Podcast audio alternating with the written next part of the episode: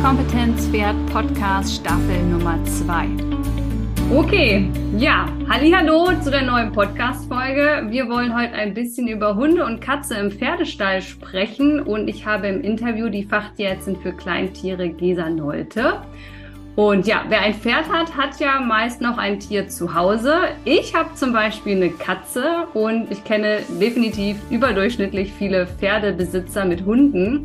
Daher möchte ich heute mit euch speziell über ja, Kleintiere sprechen mit meiner Kollegin. Und äh, gerade so was Medikamente zwischen den Tieren angeht, Unfallrisiko, ja, Hund vom Pferd getreten.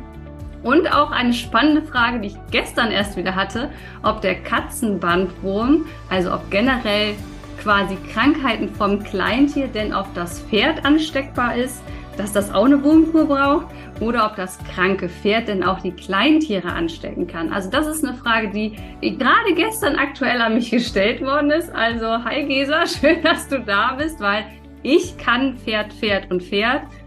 Und dann hört es auch auf. Von daher darfst du uns heute ein bisschen was darüber erzählen.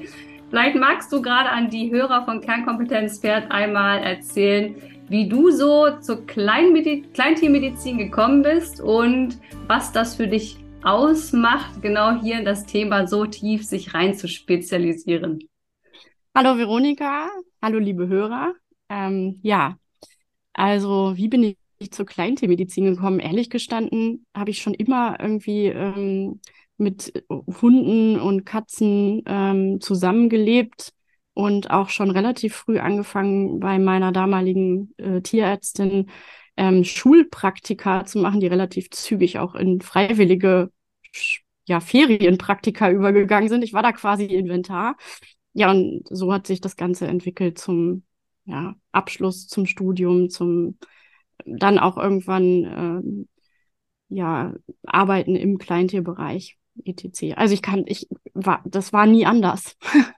So kann man es zusammenfassen. Es gibt ja auch viele, die so sagen, sie wissen noch nicht, welche Tierart sie machen. Das Problem habe ich irgendwie nie gehabt. Klingt jetzt bei dir ähnlich. ja, ist ähnlich, definitiv. Und äh, hat sich auch über die ähm, Arbeit im Kleintierbereich nochmal ver verstärkt bestätigt, wie man das auch immer ausdrücken möchte. Also ich ähm, mag es wissenschaftlich fundiert zu arbeiten. Ich ähm, mag Hunde und Katzen und insbesondere Katzen, mein persönliches Febel. Und ähm, ja, auch die, die, das Feedback der Halter, ähm, die, die positive Resonanz, die ist unglaublich bestätigend, dass man das weitermachen möchte, so wie man es macht. In und dem in der Bereich. Tiermedizin steht man meistens trocken und warm. Das ist korrekt, ja. das ist korrekt. Es sei denn, du musst mit dem Stationstier mal Pipi machen gehen. Ja, gut, okay. Das wird ja eher weniger ausfallen. Aber ich sehe auch ein paar Vorteile. Wenn ich dann aber wieder so an den Geruch in den Katzen- und Hundenstationen denke, als ich Praktikum gemacht habe, freue ich mich wieder über meine Pferde. Ja, das kann ich nachvollziehen. Pferdegeruch ist schon sehr angenehm. Wenn man dann so Analdrüsensekret des Hundes äh, in den Haaren hat, das äh, ist weniger schön. Ja. Definitiv. Da ist mir Pferdekacke. Oder den, genau, ja. Oder den unkastrierten Kater, der dann noch auf der Station uriniert. Das äh, sind so, ja, das sind beißende Gerüche. okay, jetzt haben wir die Sonnen- und die Schattenseiten beleuchtet. Ja. ähm, wir wollen ja heute über auch Erste Hilfe sprechen, aber wirklich so der Gedanke dahinter, dass ich häufig Fragen für Hunde bekomme, das wird dann so im Vorbeilaufen gesagt, kannst du nicht mal eben gucken? Ich antworte dann hier immer, gucken kann ich wohl, mehr als du dazu sagen wahrscheinlich auch nicht, so ungefähr zu dem Besitzer des Hundes. Und deswegen habe ich gedacht, wir machen noch eine Folge darüber und wir fangen einfach mal damit an, wenn Tiere zu dir in die Praxis kommen, was sind denn für dich so die häufigsten Fälle in der Praxis quasi von Kleintieren, die im Pferdestall passieren? Oder kommt es überhaupt vor? Also hast du solche Patienten überhaupt? Ja, haben wir, definitiv. Dadurch, dass wir eine Gemeinschaftspraxis sind, haben wir natürlich auch viele Kunden, die Pferde halten und ähm, dann auch entsprechend ihre Kleintiere bei uns vorstellen. Definitiv. Ähm, ja, also das häufigste so generell sind verschiedenste Traumata tatsächlich, die ähm, im Stall passieren können. Also Pferdetritt, ähm, auch mal tragischerweise vom Auto oder vom Traktor angefahren. Ähm, und generell so jede Art von Verletzungen, also Bissverletzungen, Rissverletzungen, ähm, Nägel, Stacheldraht, das sind so Verletzungen, die häufig vorkommen. Und was wir auch häufig sehen, sind die Stallkatzen, die mit Katzenschnupfen kommen. Ja. Ja, ich muss sagen, ich habe auch schon selber live leider ein paar Katzen unter Traktorrädern erlebt. Mhm. Also das ist äh, ja, ne, Maus läuft vor, Katze läuft hinterher, Maus kommt auf der anderen Seite raus, Katze leider nicht. Das ist schon, waren sehr unschöne Bilder. Da ist Erste Hilfe auch nicht mehr meistens angesagt gewesen, muss ich gestehen. Mhm. Was ich auch ein paar Mal erlebt habe, war Katze im Radkasten von den großen, also von den Hängern. Mhm. Ja. Pferde, weil die da so ihr Nickerchen machen und dann mhm. wird gefahren und wird über die Katze. Da schaffen sie es meistens noch halb zur Seite. Ähm, aber da ist es meistens auch so ein Bein oder ein Schwanz, was dann doch irgendwie Mitleidenschaft gezogen hat. Also was, das sind ja so klassische Traumata, wie du sagst. Ähm, sollte es jetzt trotzdem passiert sein, Traktor, Auto, Pferdetritt, hm, der Tierhalter vor Ort, was kann der direkt durchführen? Hast du da vielleicht so eine 1, 2, 3 Schritte Anleitung äh, für den Hunde-Katzenbesitzer im Stall? Ja, auch so eine Frage, die schwierig zu beantworten, weil es natürlich im Einzelfall sehr voneinander abweichen kann, je nach Art der Verletzung. Da kann einiges passieren. Aber grundsätzlich kann man sagen, ähm, sollte man natürlich immer erstmal gucken, ob das Tier atmet.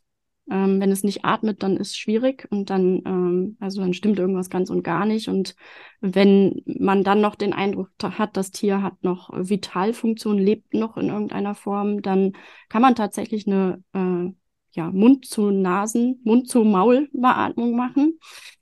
Ähm, wenn man möchte, wenn man sich das, man kann auch was davor legen, wenn man das nicht so direkt möchte. Ähm, und wenn es irgendwie, ähm, ja, und dann im Prinzip Herzrhythmusmassage, wenn notwendig. Das sind aber Dinge, da geht es sehr ins Detail. Ne? Ähm, und ähm, also dann wird man sich mit Sicherheit nochmal spezieller mit auseinandersetzen müssen. Aber ähm, wenn irgendwo Blutungen zu sehen sind, dann ist immer die Frage, ist das jetzt eine Blutung aus einem großen arteriellen Gefäß oder aus einem venösen Gefäß. Und wenn es irgendwo rauspulsiert, dann ist es vermutlich eine arterielle Blutung, die sollte man abbinden. Ähm, mit was man auch immer hat. Ähm, das Unterhemd, den Schal, egal. Ganz zur Not hilft auch einfach die Hand reinlegen und zuhalten ähm, und dann eben so zum Tierarzt transportieren. Venöse Blutungen ähm, sind in der Regel nicht so massiv. Wenn sie massiv sind, dann ist natürlich Abbinden auch eine gute Idee. Ja, und generell keine Zeit verlieren. Also eine gute Vorbereitung im Stall ist die halbe Miete. Wenn man schon die Telefonnummer seines Tierarztes hat, weiß, wann hat der Dienst, wann ist er im Einsatz, wo ist denn, wenn er nicht Dienst hat, die nächste Notdienstmöglichkeit, wo kann ich hinfahren, wenn bestimmte Uhrzeiten sind. Ähm, ja, und vielleicht auch die wichtigsten Fragen. Hm, wo ist, was ist passiert? Wann ist es passiert? Wo ist es passiert? Wie lange braucht es, bis ich da bin? Dass der Tierarzt vor Ort auch ähm, schon Vorbereitungen treffen kann, um das Tier zu versorgen. Also meine Erfahrung auch aus der Praxis, wenn so ein Trauma passiert im Stall, äh, muss auch immer erstmal geatmet werden. Genau, Ruhe bewahren. Genau. Ruhe bewahren. meistens ist ja auch klar, es ist auch eine furchtbare Situation, aber es bricht so krass Panik aus, weil natürlich auch gerade die Hunde ähm, Teil der Familie sind und wenn die dann natürlich wirklich schwer verletzt sind, ist wirklich äh, klares Denken, ist so ein bisschen wie Kinder, ne? Ähm, äh, setzt da manchmal ein bisschen aus, meiner Erfahrung nach. Ähm, und von daher habe ich, sage ich immer, Schritt eins ist erstmal atmen ähm, und dann genau, wenn man gut vorbereitet ist und weiß, wo sein Erste-Hilfe-Kasten steht, genau wie du sagst, weiß, wo die Nummern sind, wen man anruft. Ähm, das ist auf jeden Fall hilfreich. Was ich bei Pferden in der Ersten Hilfe oft sehe, ist, dass es hilft, die Leute, die außen herum stehen, den Aufgaben zuzuteilen, damit jeder das Gefühl hat, er hat was zu tun. Also hol ein Handtuch, hol das Telefon, ähm, ich brauche ein bisschen Wasser, was auch immer man dann für die Situation vielleicht benötigen könnte, dass man die Leute verteilt, damit nicht alle um dieses Tier herumstehen und äh, Panik schieben, weil sich das dann häufig irgendwie aufwiegelt.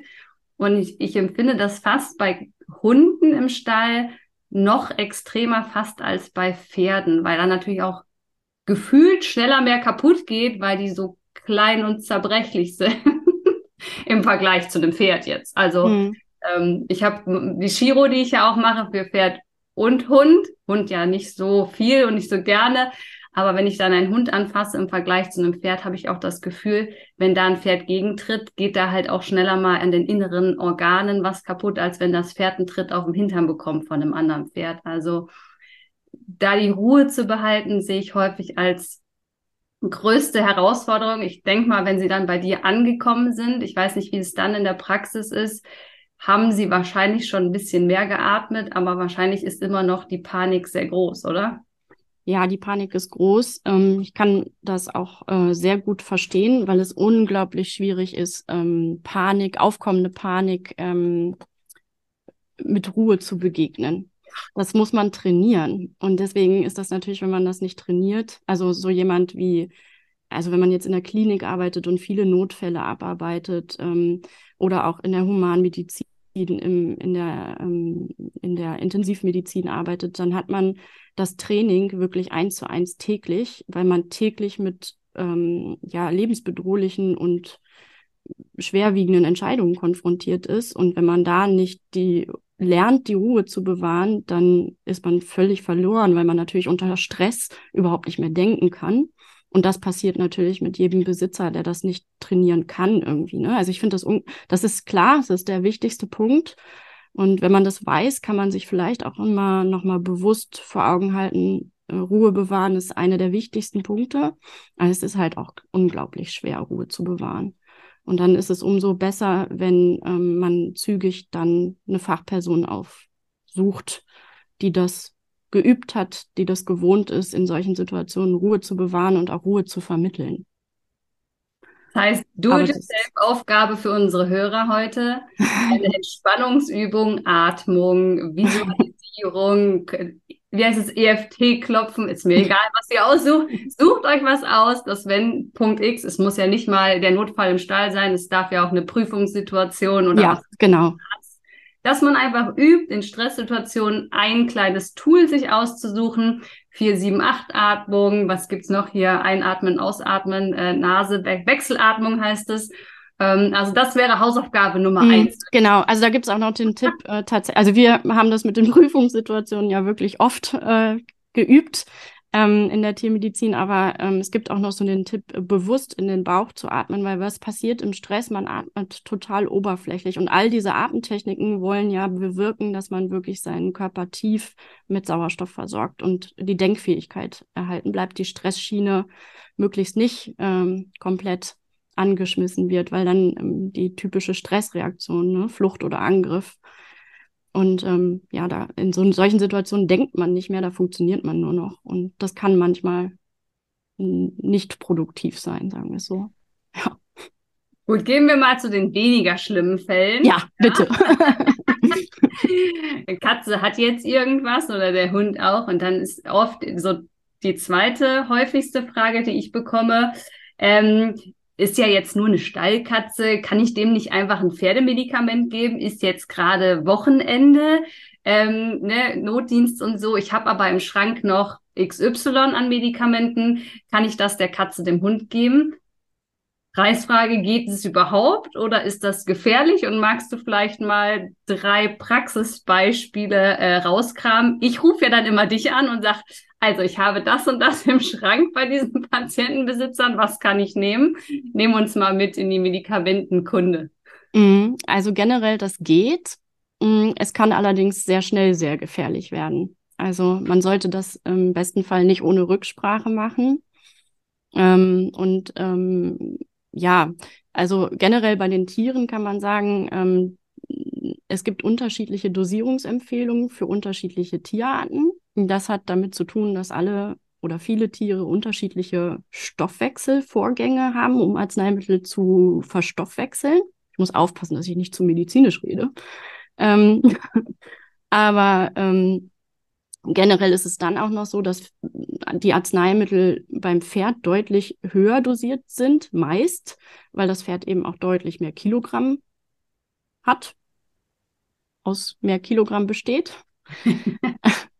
ähm, und damit werden die Dosierungen für weniger Gewicht natürlich sehr, sehr ungenau. Ne? Also das beste Beispiel ist Metacam. Wenn ich richtig informiert bin, habt ihr das 15 Milligramm pro Milliliter als Suspension. Ne? Muss mich korrigieren, wenn es nicht stimmt. Genau, und die Katze, hm, bei der Katze nehmen wir eine 0,5 Milligramm pro Milliliter Suspension. Und wenn man das jetzt umrechnet, dann kriegt so eine Katze für die 5 Kilo Standardkatze, ähm, wobei die meisten liegen ein bisschen drunter, aber die kriegt ähm, ein Milligramm davon einmal täglich bei einer Dosierung ungefähr von 0,1 bis 0,2 Milligramm pro Kilogramm. Und das wären dann umgerechnet von dem Pferdemetakam 0,06 Milliliter. Also da braucht man erstmal eine Spritze mit. Da braucht man erstmal eine Spritze kann. für, korrekt. Und ähm, ja, auch dann, wenn man die Spritze dafür hat, ist ähm, alles unter 0,1 wird halt wirklich ungenau. Ne? Also ähm, ja, und so würden gehen, aber die Dosierungsumrechnung äh, mit der Spritze habe ich auch immer als Erfahrung, mhm. das wird so ungenau, dass, es, dass ich es in der Regel nicht empfehle, wenn ich ehrlich bin. Richtig. Und dann muss man dazu sagen, ist speziell jetzt bei Metacam, und das gilt für viele Schmerzmittel so, dass ähm, die können schon problematisch sein. Also hauptsächlich, ähm, wenn man ein Tier hat, was in keiner guten Kreislaufsituation ist, und darum geht's ja meist in einem Notfall, also zumindest in, in denen, die wir jetzt eben besprochen haben. Ne? Ähm, nicht, wenn es dem Tier nur schlecht geht, aber eine schlechte Kreislaufsituation, da können bestimmte ähm, Schmerzmittel schon ähm, ja bestimmte Probleme mh, hm, befeuern sage ich mal. Also Nierenproblematiken. Genau, Nierenproblematiken. Und da geht es vor allen Dingen darum, wenn die zum Beispiel Erbrechen, Durchfall haben, nicht fressen, also nicht gut ähm, von den Kreislaufparametern sind, dann sollte man nicht ähm, ohne Rücksprache und ohne genau hingeguckt zu haben, ein Metacam oder ein Schmerzmittel generell einsetzen. Ja. Was mir noch spontan einfällt, ist die Ivermectin-Wurmkur. Mhm die ja jetzt gerade im Winter, ne, Nikolaus-Wurmkur nennen wir die ja auch oft, ähm, äh, wegen die Magendasseln hat es halt immer das Ivermectin und in meinem Gehirn habe ich da irgendwas mit Collies abgespeichert. Mhm, ja, dein Gehirn arbeitet korrekt. ähm, es ist tatsächlich nicht nur Ivermectin, sondern es ist auch Moxidectin und da gibt es, oh. soweit ich informiert bin, ja diverseste Präparate bei den Pferden. Ne? in unterschiedlichsten Dosierungen mit Ivermectin und Moxidectin oder eben nur dem Einzelwirkstoff. Und das Problem dabei ist, dass ähm, ähm, das eine Substanzklasse ist, die bei empfindlichen Hunden, äh, Hunden mit einem sogenannten MDR1-Defekt, das ist ein Gendefekt, der ähm, bewirkt, dass die, also normalerweise gibt es eine Blut-Hirn-Schranke und diese Blut-Hirn-Schranke äh, hat Transportproteine in sich, die dafür sorgen, dass bestimmte Arzneistoffe nicht ins Gehirn langen und da neurotoxisch, also schädlich auf die Nerven ähm, wirken können. Und beim MDR1-Defekt ähm, ist dieses, kann dieses oder ist dieses Transportprotein defekt und Arzneistoffe, bestimmte Arzneistoffe können ungefiltert ins Nervensystem gelangen. So ein bisschen vereinfacht erklärt, aber ungefähr so ist es. Und ähm, bei MDR1 Defekten. Das sind vor allen Dingen Hütehunde und Mischlinge aus Hütehunden, aber auch da gibt es neue Daten, dass es im Prinzip auch bei anderen Rassen, nicht so häufig, aber auch bei anderen Rassen kann es MDR1-Defekte geben und sie sind sogar schon bei der Katze nachgewiesen worden. Und ähm, es ist so, dass ähm, diese Ivermectin-Präparate und Moxidektine, wenn die Pferde entwurmt werden, dann werden die zu bestimmten Anteilen über den Kot noch ausgeschieden wenn ich es richtig weiß, beim äh, Ivermectin vier Tage und beim Moxidectin acht Tage nach Eingabe der Entwurmung wird es über den Kot verstoffwechselt und ausgeschieden und es ist eine Restmenge nachweisbar. Und wenn jetzt eben so ein MDR1 ähm, das klingt klingt nicht nett, ne? Ein Hund mit einem MDR1-Defekt ähm, ähm, eine gewisse, ja genau eine gewisse Menge ähm, von diesen von dem Code aufnimmt, dann kann das schon zu klinischen Symptomen bis hin auch tatsächlich zum Tod führen. Also Ich habe es jetzt mal recherchiert und äh, ein Pferdeapfel mit 100 Gramm. du bist ja geil.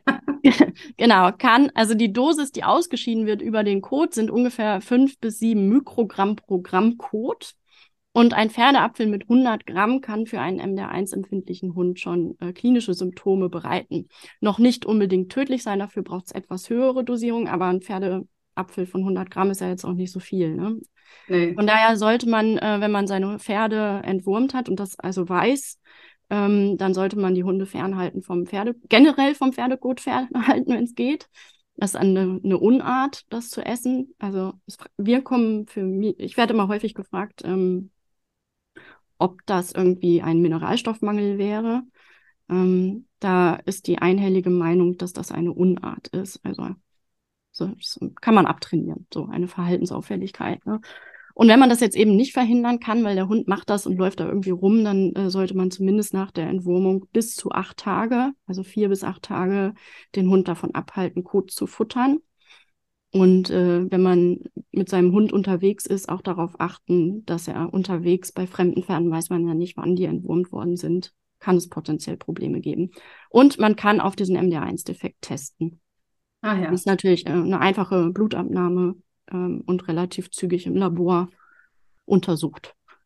Und ähm, nicht nur für die Ivermectine wichtig, sondern für diverseste Arzneistoffe. Also es macht Sinn, den Status zu kennen. Und wir testen jetzt nicht jeden Hund, sondern wir testen tatsächlich äh, Hütehunde und Hüte- und Mischlinge. Da sprechen wir es an. Kann im Zweifel auch mal andere Rassen betreffen. Ich denke auch daran, äh, die Wurmkurpasten korrekt zu entsorgen, mhm. weil natürlich manchmal werden sie nicht komplett benutzt. Es sind ja meistens mhm. 600, 700, 400, 600 oder 700 Kilo drin. Das heißt, wenn ich nur ein 400 oder 500 Kilo Pferd habe, ist vielleicht noch Rest drin. Plus, es geht auch häufiger was daneben. Genau. Und dann landet es auf dem Boden. Das heißt, da haben wir dann reinen Wirkstoff, der noch nicht mal im Pferd drin war. Und je nachdem, wie der Müll entsorgt wird, gibt es ja nun auch Hunde und Katzen, die die Müllsäcke auseinandernehmen. Und ich glaube, dass man da auch nochmal einfach den Hinweis gibt, ähm, diese Wurmkurreste auch fachgerecht zu entsorgen, damit mhm. sie auch noch nicht mal nur Hunde, Katzen, vielleicht auch Kinder, die am Stall rumlaufen, nicht äh, an diese Pasten noch drankommen. Ähm, die schmecken oder sind ja meistens auch noch mit Geschmack, Apfelzimt oder sowas, damit das Pferd das gut isst. Also die duften dann ja auch noch gut. Von daher ähm, zusätzlich dazu auch vielleicht auch noch mal auf die Entsorgung einfach achten. Ja, und äh, vielleicht auch noch so als Hinweis, auf was man alles achten muss. Also man kann nie dumm genug denken. Ähm, lernt man auch als Tierarzt immer wieder. Ähm, ich hatte mal einen Fall, da ähm, ist die Wurmkur, also bei der Eingabe der Wurmkur ist ähm, Wurmkur auf den darunterstehenden Hund ins Fell getropft. Ist auch entfernt worden, soweit es eben geht, aber richtig gewaschen nicht. Und dann ist dieser Hund mit nach Hause und die ähm, zu Hause lebende Katze war am nächsten Tag neurologisch auffällig. Und wahrscheinlich hat sie dieses Fell abgeleckt. Weiß natürlich keiner, weil keiner das gesehen hat und beweisen kann, aber ähm, die hatte alle Anzeichen, die man so mit einer Ivermectin-Problematik haben kann. Ist jetzt untypisch, weil eine Katze, ne, haben wir ja gehört, würde man jetzt eigentlich nicht davon ausgehen, dass die einen MDR1-Defekt hat, aber es gibt tatsächlich welche. Ja, manchmal, es gibt nichts, was es nicht gibt. Das genau. lernt das, man als erstes. Das lernt man. Das letzte, was ich noch so im Kopf habe, was mir oft begegnet, ist Sedierungspaste. Da war es ja witzigerweise lange so, dass wir als Pferdemenschen äh, Sedierungspaste vom Hund genommen haben. Mhm. Inzwischen gibt's die auch fürs Pferd, aber vor ein paar Jahren noch war das noch ein Hundepräparat, was wir für die Pferde benutzt haben. Mhm. Und, ähm, das gibt's jetzt fürs Pferd, also kann man es ja auch wieder für den Hund verwenden. Und es steht Silvester vor der Tür. Und es ist ja Azepromazin drin. Vielleicht magst du da auch noch mal was zu sagen, weil ich weiß, dass es gerade im Hundebereich für Silvester immer Riesendiskussionen gibt, wegen der Wirkstocklage, was er eigentlich kann und was er eigentlich nicht kann.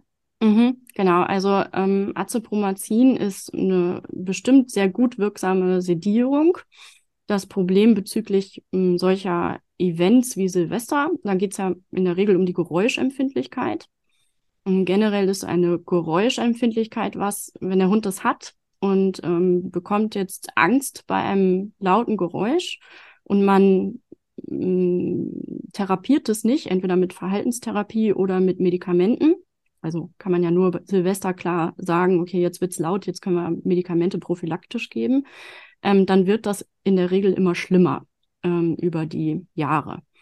Dementsprechend macht es Sinn, einen Hund, der eine Geräuschempfindlichkeit zeigt ähm, und ein regelmäßiges Event wie Silvester bevorsteht, ähm, ja, zu sedieren, Medikamente zu verabreichen, um ihm den Stress zu ersparen. Das Problem bei Azepromazin ist, dass es zwar als Medikament die Muskeln lahmlegt, ne, also zu einer Muskelrelaxion führt, aber nicht die Geräuschempfindlichkeit nimmt. Und deswegen ist Azepromazin als Medikament zur Therapie einer Geräuschempfindlichkeit Silvester nicht die beste Wahl. Dann, äh, man stelle sich vor, man kann sich nicht bewegen, es knallt laut und man hat Angst und kommt noch nicht mal weg. Also Stress pur. Ne? Findest du rein, ne? Also ja, ja. du nimmst die Chance zu zeigen, dass du Angst hast, ja. hast aber die gleiche Angst wie vorher, weil ja. der gar nicht angstlösend und nicht geräuschdämpfend ist in dem Sinne. Also eigentlich fies. Richtig fies, ja, aber das, ähm, das ist natürlich Wissen, was man auch verbreiten muss, damit jeder eine, eine Wahl für sich und sein Tier treffen kann. Ne? Und ähm, es gibt Gott sei Dank mittlerweile Arzneistoffe, die für die Behandlung dieser Geräuschphobie sei es, dass sie Silvester auftritt oder auch übers Jahr zugelassen sind. Also es gibt Präparate. Da gibt es auch eine Sedierungspaste, die hat aber einen anderen Wirkstoff. Ähm, und ähm, dann gibt es noch Tabletten, die man geben kann. Ja, da macht es sicher Sinn, dass man sich frühzeitig mit seinem Tierarzt unterhält, ähm, um da die richtige Wahl für sich zu treffen. Und gegebenenfalls, wenn das eben eine Geräuschempfindlichkeit ist, die nicht nur zu Silvester auftritt, auch, sondern auch bei jedem Gewitter und über das restliche Jahr verteilt, dann ähm, raten wir immer zur Verhaltenstherapie. Das waren jetzt meine häufigsten Medikamente. Die drei, hast du noch andere im Petto, die dir begegnen in der Praxis oder sind das auch die häufigsten Fälle? Ähm, also ich hätte noch das, ähm, ich glaube, glaube, ich habe Domosedan noch, ne, als, mhm. ähm, als Sedierung, als Sedierung ne, mit äh, Detomidinhydrochlorid. Hm, da gibt es tatsächlich ähm, nicht so gute Angaben. Also beim, für den Hund gibt es gar keine Dosierungsangaben und für die Katze hat man dann wieder das Problem, dass das ähm, nicht dosierbar ist. Ne? Und ansonsten kommen eigentlich tatsächlich die häufigsten Fragen zur Schmerzmedikation. Ja, und das ist schwierig aufgrund der Dosis ähm, Unterschiede. Ja, bei, ähm, also bei Antibiotika oder Hustenpulver oder sowas, da ist einfach die Art, wie man es in den Hund kriegen soll, die Frage ist ehrlich gesagt noch nie gestellt worden. Nee. Den Schleimlöser für, fürs Pferd, für den Hund verabreicht. Also ich weiß nicht, das bin ich noch nie gefragt worden, ehrlich gesagt. Aber ich glaube, das ergibt sich nicht, weil es halt so viel Pulver ist. Das würde der Hund wahrscheinlich einfach nicht aufnehmen. Also tatsächlich, da, also ich könnte mir, das müsste ich recherchieren, aber ähm, Schleimlöser ist ja in der Regel Bromhexin. Habt ihr Bromhexin? Mhm. Ja, also das ist, als Wirkstoff ist das, äh, gibt es das in der Kleintiermedizin auch und hm, theoretisch müsste man es dann auch umdosieren können. Man muss halt rechnen. Und ähm, wir haben aber auch einen Schleimlöser in Pulverform. Also da ist dann vielleicht manchmal nur der der Geschmacksverstärker im Pulver das Problem. Also nicht jeder Hund mag Zimt oder Apfel. der ist jetzt nicht, glaube ich, im Schleimlöser bei uns drin, aber das wäre nochmal was, worüber wir recherchieren können. Aber das bin ich wirklich noch nie gefragt worden. Nee, ich auch nicht. Also witzigerweise, das ist echt Schmerzmittel und nicht anderen. Ja gut, aber jetzt haben wir schon mal äh, die drei häufigsten geklärt. Ähm, Letzte Frage, die ich noch, äh, wie gesagt, am Anfang ja auch erzählt habe, übertragbare Krankheiten. Ist ja äh, zwischen Hund, Katze, Pferd, Mensch. Also haben wir da so ein Ping-Pong-Spiel. Ähm, aus meiner Pferdesicht gibt es da nicht viel, weil Pferde nun mal ja keine Fleischfresser sind oder Allesfresser. Das heißt, da sind ja die meisten Parasiten und äh, Erreger nicht äh, auf uns quasi übertragbar. Hund, Katze ist das ja schon so ein bisschen anders, zum Menschen hin. Ähm, hast du da so ein paar Krankheiten, wo du sagst, ja, da muss der Mensch oder eben das Pferd oder der Hund im Ping-Pong-Spiel aufpassen? Mm, ja, tatsächlich. Da fällt mir als erstes äh, der Hautpilz ein, mhm. also die äh, fachlich Dermatophytose. Ähm, und ähm, da gibt's ja mehrere Gattungen an Pilzen. Also die klassischen bei uns in der Tiermedizin sind so Mikrosporum und Trichophyton. Und wenn ich jetzt richtig informiert bin, dann ist beim Pferd Trichophytum equinum der häufigste Hautpilz. Ne? Ja, mein Pferdewissen. so gut wie mein Hundewissen. die Dozenten aus der Unis werden glücklich, wenn sie wissen, dass ich das noch weiß. Ähm, aber man kann, glaube ich, auch Mikrosporum canis beim Pferd nicht ausschließen. Ne? Ich weiß nicht, wie häufig es vorkommt, aber theoretisch ist das ähm, ein Pilz, der auch bei Hund und Katze vorkommt. Ähm, und so, das ist die Achse, die dann Hund, Mensch, Katze, Pferd in alle Richtungen trifft. Ne? Also natürlich äh, kann es selten vom Menschen auf die Tiere, aber andersrum ähm, haben wir es auch relativ häufig. Also oft kommen die Tiere, ähm, werden erst vorgestellt mit ähm, Hautpilz, wenn der Besitzer beim Dermatologen war, weil er eine ringförmige Veränderung irgendwo am Körper, an den Armen, an den Beinen festgestellt hat. Da kann ich mich auch noch drin erinnern. Hat mein Papa mal gehabt von unserer Katze. Mhm. Ja. Ja, und dann äh, geht die Litanei los. Also die Behandlung von Hautpilzerkrankungen ist erquickend für alle Seiten.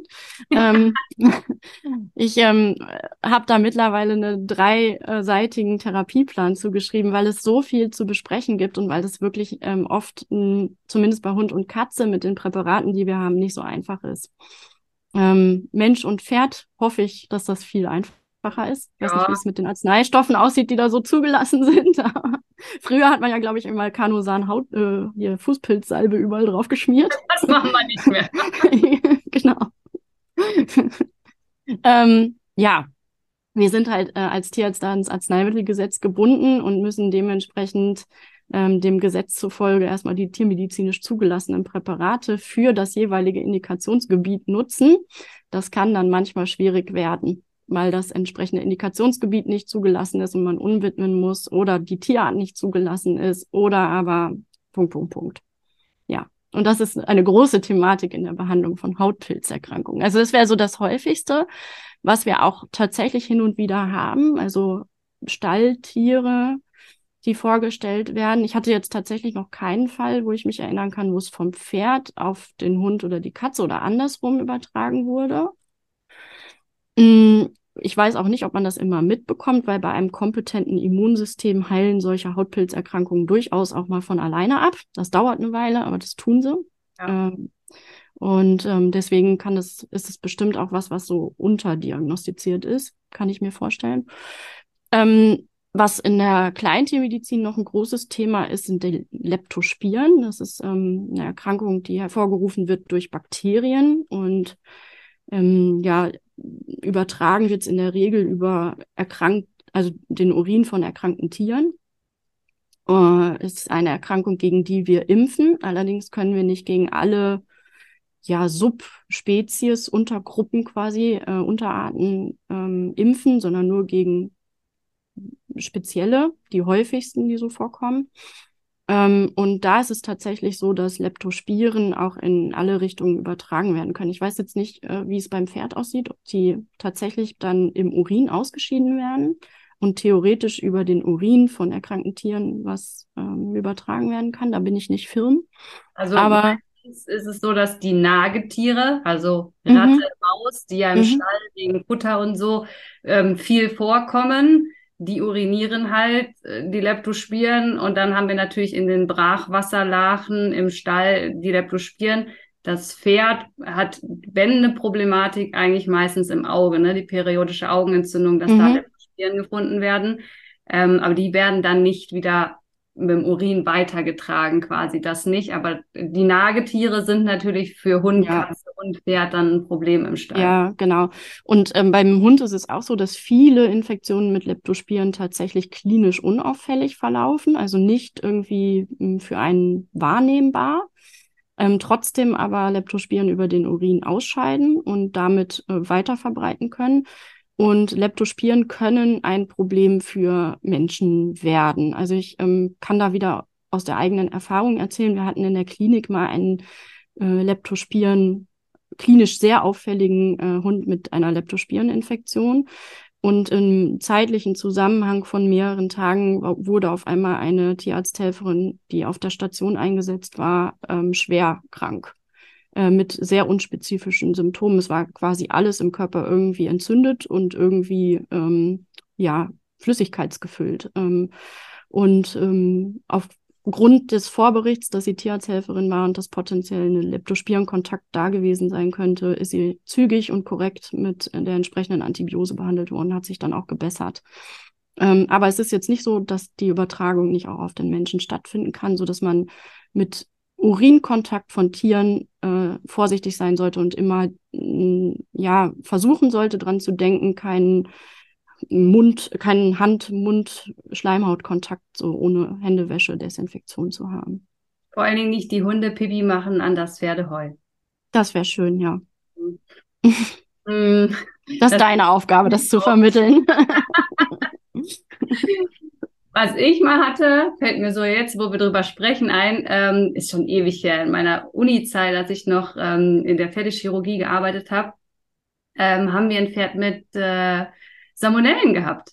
Was mhm. ja in, also Pferdesalmonellen, das äh, mit dem blutigen Durchfall gibt's ja in Deutschland nicht. Das hast du ja eigentlich nur in der USA. Aber da war es Tatsache so, dass die Salmonellen Mensch, Pferde und äh, andere Tierarten aus der Gyn befallen hatte. Also es war aus der Gynäkologie das Pferd rübergekommen in die Chirurgie und da hatten sie irgendwie alle Salmonellen da drüben und da hat das Pferd, weil wir dauernd Nasenschlundsonde geschoben haben und du natürlich den Mageninhalt mhm. aufsaugst, um den auszupumpen, ähm, haben wir am Ende, das war ja nicht spezifisch auf den Menschen und auch nicht spezifisch aufs Pferd, ich weiß nicht mehr, welche Art es war, aber dann ist es ja nicht so schlimm, wie wenn es denn dann spezifische Salmonellen waren. Aber wir lagen alle mit Durchfall und so Übelkeit äh, ein paar, paar Tage flach.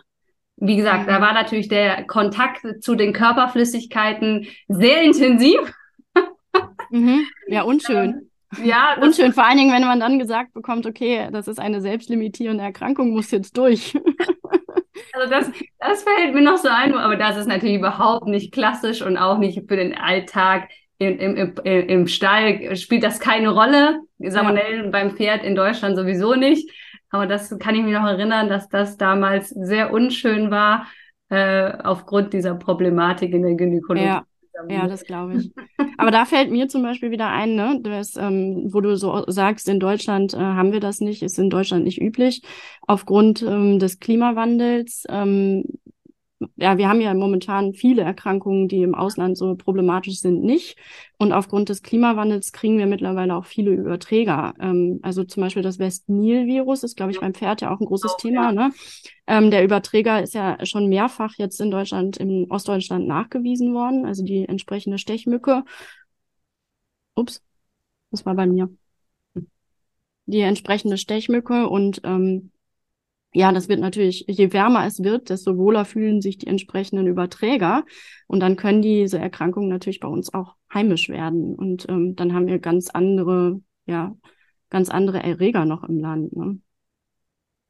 Also es gibt auf jeden Fall Dinge, die von links nach rechts hüpfen. Ja, ist nicht so häufig. es ist nicht so häufig, genau. Es gibt auch sehr ähm, noch ein paar Dinge, die äh, auch weniger häufig vorkommen und von links nach rechts hüpfen können. Aber ist jetzt nicht so, dass wir äh, jeden zweiten Tag einen Leptospiren infizierten Hund, Menschen, Katze sowieso nicht, aber Pferd hätten oder ähm, ja, auch der Hautpilz ist jetzt eher eher die Ausnahme. Ne? Aber es kommt mal, das kommt tatsächlich mal vor. Ja, also was mir noch einfällt, sind so ähm, ja multiresistente Keime. Das ist bestimmt ein Thema. Also in der Kleintiermedizin immer mehr ein Thema. Ich, bei euch, also ich habe mich ja ähm, schon oft mit euch über eure Antibiose eingesetzt und ihr seid ja sehr restriktiv. Von daher ähm, ja seid ihr bestimmt nicht das Problem in dieser Thematik. Ähm, und wir versuchen uns da ja auch alle ähm, am Riemen zu reißen und sinnvoll einzusetzen. Aber wir haben hin und wieder mal Wunden auch von Stalltieren und da sind es insbesondere diese Wunden, die so, ja, irgendwie Risswunden am Stacheldraht, die irgendwie äh, schon dreckig sind äh, und dann auch mit Wundkomplikationen abheilen, wo wir multiresistente Keime nachweisen. Und die sind potenziell natürlich auch äh, problematisch, wenn sie in, den in die Stallumgebung gelangen und da irgendwo sich festsetzen, an Wunden von Menschen kommen, etc. Also ich, das nicht so das Problem in der Fahrpraxis. ist, wenn dann eher in der Klinik wirklich mit so Komplikationen ja. und ein Problem, aber in der Fahrpraxis, wie du schon sagst, wir haben ja kaum Antibiotika für Pferde. Wir setzen die ja minimalst ein, dann ist man überrascht, was alles ohne Antibiotika geht. Ja, korrekt. Ich weiß noch, wo wir den Sommer kein Penicillin hatten, weil es nicht lieferbar war, haben wir auch ohne größere Umwege überstanden. Also das ist schon immer erstaunlich, was der Körper so kann. Aber aus der Klinik, aus dem Klinikalltag weiß ich, dass das auch ein Problem ist, äh, auch bei Pferden immer mal wieder. Ja, genau. Also ich denke auch, es gibt Erkrankungen, da ist man froh und dankbar, dass es wirksame Antibiotika ja. gibt. Aber ähm, so generell sollte man versuchen, es ist auch bei Wunden, finde ich, immer sehr, sehr, sehr viel Wundmanagement. Also ähm, je besser und häufiger man sich um eine Wunde kümmert, da wundert man sich, was man erreichen kann. Ne? Ja, stimmt. Da haben wir auch schon mal lange über Wundmanagement bei Hund, Katze. Ah ja, das wäre zum Beispiel noch so ein Thema, ne? Also äh, was setzt man ein, wenn ein Hund oder Katze äh, eine Wunde haben, irgendeiner Art? Also ganz wichtige Information finde ich, ähm, dass man Octinisept ähm, nicht in ähm, ja, Wundhöhlen gibt ähm, sondern nur zur oberflächlichen Spülung von Wunden nutzt. Da gibt es sogar, ein, ein, die nennen sich, glaube ich, rote Handbriefe in der Humanmedizin, also so Briefe, die rumgeschickt werden als Informationen für alle Humanmediziner, ähm, sind mehrfach versendet worden zu Octinisept, weil es zu schwerwiegendsten Wundreaktionen ähm, kommt. Und ich habe das, da durfte das leider auch schon mal sehen bei einem kleinen jungen Labrador der eine Wunde an der, ja, irgendwo im Kopf Bereich hatte, mit Octinisept gespült. Das arme Tier sah aus, ähm, ja, es hatte so einen geschwollenen Kopf für mehrere Tage. Es war natürlich super unangenehm für den kleinen Welpen, dass der tatsächlich auf der Intensivstation gelandet ist mit sowas, ne? weil er nicht mehr gefressen hat und nicht mehr getrunken hat und Schmerzen hatte. Also ja. am besten, das beste Mittel im Stall ist immer noch halbwegs sauberes Leitungswasser, meiner Meinung nach. Das stimmt. Man hat natürlich war, ich hatte auch mal eine Themenwoche Desinfektion, ähm, steht auch immer noch der Podcast zu Desinfektionsmitteln aus. Äh, ran ich immer noch so ein bisschen drumrum, aber es stimmt natürlich, dass gerade die Pferdebesitzer immer äh, Desinfektionsmittel im Spind stehen haben für oberflächliche Wunden, weil sie beim Pferd natürlich öfters mal vorkommen. Von Jod über Alkohol, über Actinisept, also ähm, Chlorhexidin, da kenne ich doch eine sehr große Auswahl in verschiedenen Spinden. Also Wundmanagement ist auf jeden Fall bei Pferd, Katze, Hund äh, immer ein großes Thema, weil es halt gerade im Stallumfeld viel passiert. Ähm, das geht jetzt ein bisschen zu viel in die Tiefe, aber ich weiß, dass du äh, ein kostenloses Webinar ja auch noch geben möchtest über die erste Hilfe am Stall, explizit für Hund und Katze. Und wenn ich mich recht entsinne, war das am 13. Dezember. Korrigiere mich, wenn das falsch war. Das ist korrekt. Korrekt. 13. 13. Dezember. 20 Uhr.